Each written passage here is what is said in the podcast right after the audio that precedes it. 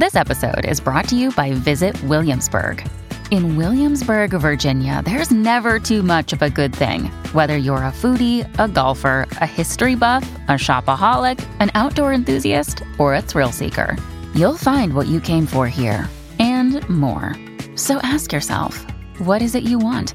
Discover Williamsburg and plan your trip at visitwilliamsburg.com.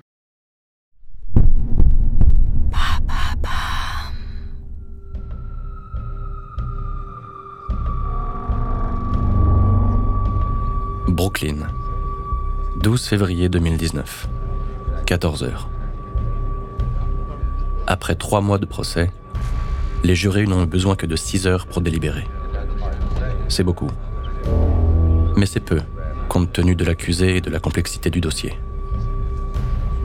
Joaquín Archibaldo Guzmán Loera, alias El Chapo, narcotrafiquant mexicain qui a régné pendant 20 ans sur le cartel de Sinaloa, est reconnu coupable des 10 chefs d'inculpation retenus contre lui. Il est condamné à la prison à perpétuité. Les jurés sortent de la salle d'audience. Le juge Brian Cogan ajoute quelques remarques en guise de conclusion. Le procès du plus grand narcos de l'histoire s'achève dans le calme.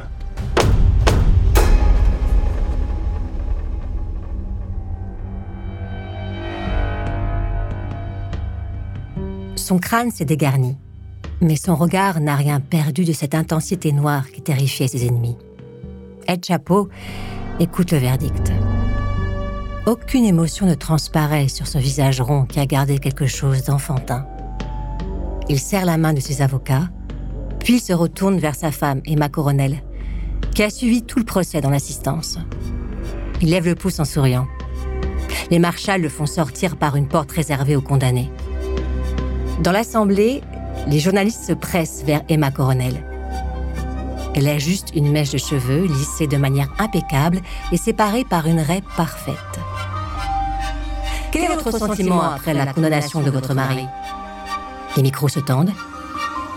Il n'y a pas mort d'homme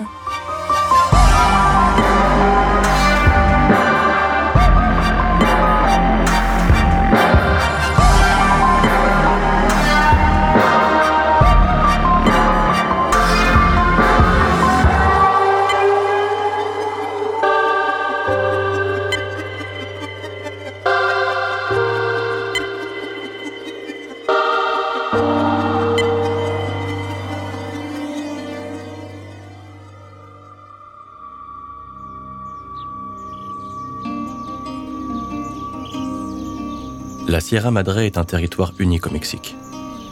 Une prolongation de la chaîne des Rocheuses aux États-Unis. Les rivières serpentent entre des montagnes escarpées et irriguent les plaines fertiles du Sinaloa. Un état tout en longueur bordé par le Pacifique. Ici, tout pousse, ou presque. La marijuana, le pavot et les inégalités. La misère crasseuse côtoie la richesse indécente tout y est une question de lutte, de rébellion et de violence. Le héros du Sinaloa s'appelle Jesus Malverde, un ouvrier des chemins de fer devenu Robin des Bois au début du XXe siècle. Il volait aux riches propriétaires terriens pour redistribuer aux pauvres. Jesus Malverde a encore des statues à sa gloire dans les quartiers pauvres de Culiacán, la capitale de l'État.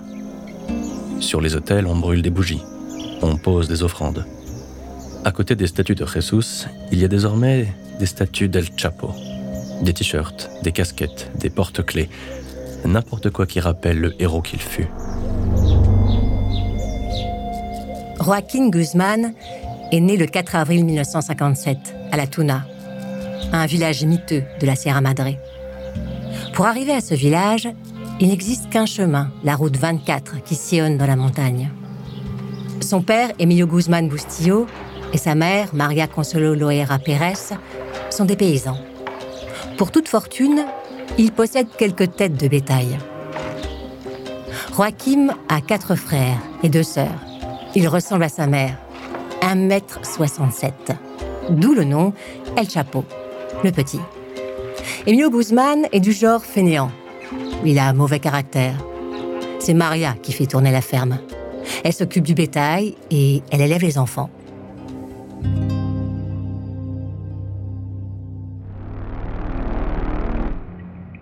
Sinaloa, le chanvre pousse depuis le XVIe siècle. Ce sont les conquistadors espagnols qui ont introduit cette plante pour faire des cordes et des voiles de bateaux nécessaires à leur armada. Ce n'est que plus tard qu'on découvrira les vertus psychotropes de la marijuana. Les premiers plants d'opium arrivent, eux, au XIXe siècle. Le pavot produit trois récoltes par an.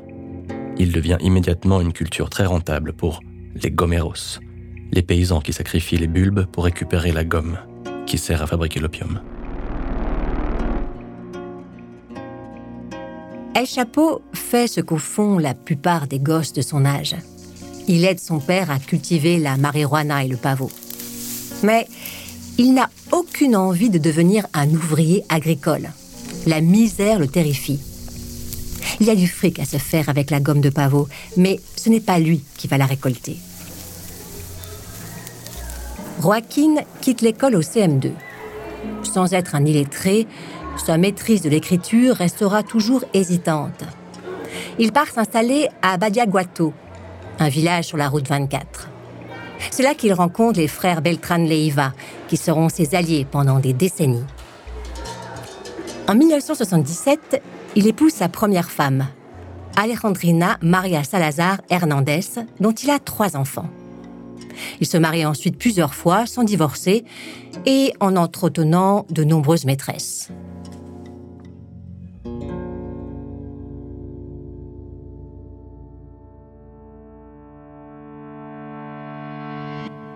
Selon le profil psychologique établi par le département américain de la justice, El Chapo possède un esprit vif et analytique capable de sang-froid et conscient des réalités quand les choses ne tournent pas à son avantage. Il n'est pas impulsif, mais réfléchi, et est déterminé à exploiter les faiblesses de ses adversaires pour leur infliger le plus de dommages possible. Il privilégie les relations familiales et accorde de l'importance aux amitiés loyales et anciennes. À la fin des années 1970, El Chapo doit quitter son repère dans les montagnes. La culture de la marijuana et du pavot ne lui permet pas de vivre comme il veut. Et le trafic est devenu risqué. Il part s'installer à. En 1969, Richard Nixon a lancé, pour des raisons électorales, la War on Drugs, la guerre contre la drogue. En 1973, il crée la DEA, la Drug Enforcement Administration, une agence toute neuve chargée de contrôler le trafic en provenance des pays d'Amérique latine. Les États-Unis font pression sur le Mexique. Aide économique, soutien financier, livraison d'armes, partage d'informations, la totale la décision de Nixon aboutit à l'opération Condor. Une succession de raids armés visant les producteurs de marijuana et de pavot dans la Sierra Madre. Le résultat est désastreux. Au lieu d'endiguer le trafic, l'opération crée des tensions entre la police du Sinaloa, la police fédérale mexicaine et le directoire de la Sûreté fédérale, sorte de police secrète qui ne dit pas son nom. Ce que les flics et les gringos ne comprennent pas, c'est qu'il existe un ordre établi. Le gouvernement du Parti révolutionnaire institutionnel, au pouvoir depuis 1929, est en cheville avec les narcos. Et tout cela fonctionne très bien. Les narcos ne se mêlent pas de politique. Les politiques ferment les yeux sur les activités des narcos. La clé de voûte de ce système s'appelle Félix Gallardo, un ancien flic qui a noué des liens avec les Colombiens. Gallardo a des amis chez les flics du Sinaloa et il a ses entrées dans tous les lieux de pouvoir. Il est installé à Guadalajara, le deuxième centre financier et économique du pays.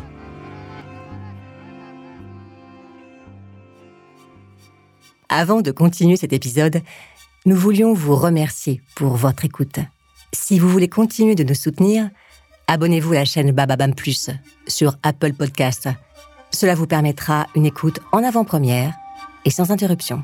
Ou bien écoutez ce message de notre partenaire sans qui ce podcast ne pourrait exister. Ne partez pas. On se retrouve tout de suite.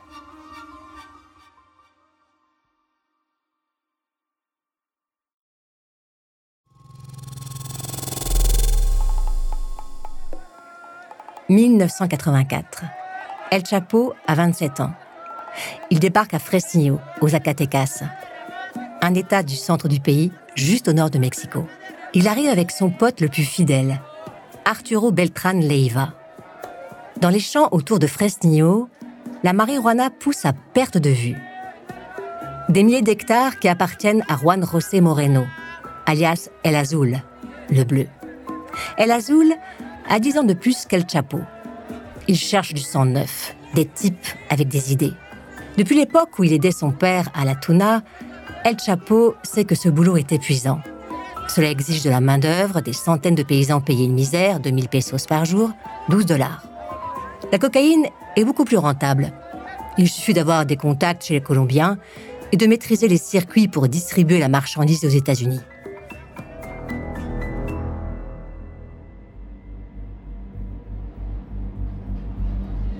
Jusque dans les années 1970, la coke est une drogue de niche. Les trafiquants se servent de mules pour écouler de petites quantités. À partir des années 80, la demande explose. La cocaïne devient la drogue à la mode. La Floride et les Caraïbes grouillent d'agents fédéraux. Les saisies se multiplient. Pour satisfaire la demande, les narcos s'adaptent. Ou plutôt, ils trouvent de nouvelles voies de passage. Le Mexique est le pays dont les cartels colombiens ont besoin pour acheminer leurs produits aux États-Unis. 3000 km de frontières communes, un territoire difficile à contrôler.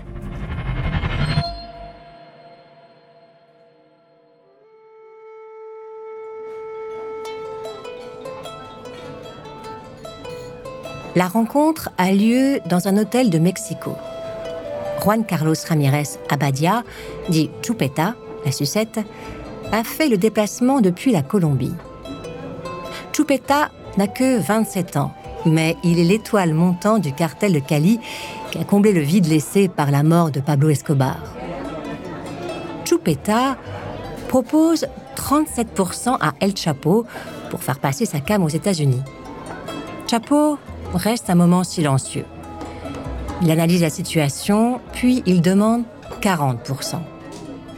Avant que Chupeta refuse, Chapo lui dit Les 3% supplémentaires, c'est pour des livraisons plus rapides, plus sûres. Et je rembourse les cargaisons qui sont saisies par les flics. Chupeta sourit, puis hoche la tête. Le Colombien lui demande Tu peux faire passer 4 tonnes en une semaine? El Chapo s'était préparé à un défi de ce genre. Bien sûr qu'il peut, et il va le faire. Il travaille sur ce projet depuis plusieurs années.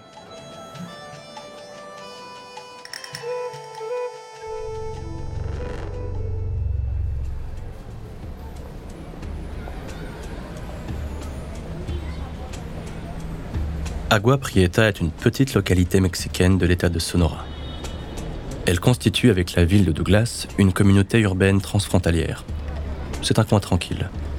Quelques voies de circulation dans un sens et quelques voies dans l'autre. Rien à voir avec Tijuana ou Ciudad Juárez, les deux grandes agglomérations qui mobilisent l'attention des agents de la DEA et du FBI.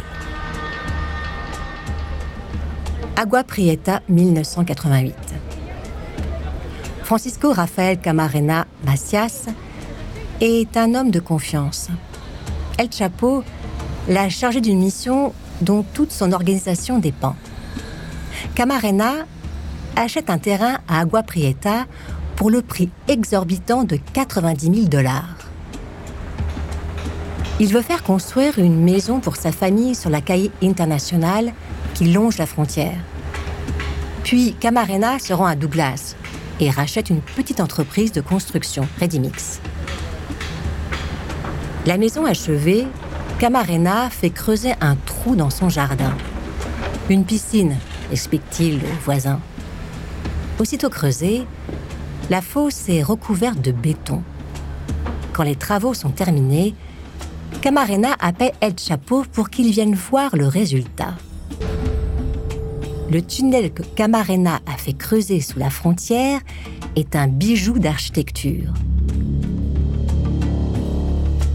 L'entrée côté mexicain est située dans la salle de jeu sous la table de billard posée sur un plateau mobile actionné par des vérins hydrauliques. Grâce à un simple bouton électrique, le plateau se soulève et se déplace, dévoilant l'entrée du tunnel. Un chariot à roues est prévu pour recevoir les chargements de cam et les convoyer 100 mètres plus loin, au bout du tunnel. Là, un second plateau mobile une plaque d'égout s'ouvre dans l'entrepôt de la Redimix. Le tunnel fait 1,60 m de haut. Les contrebandiers doivent se baisser, mais rien de compliqué. El Chapo est fou de joie.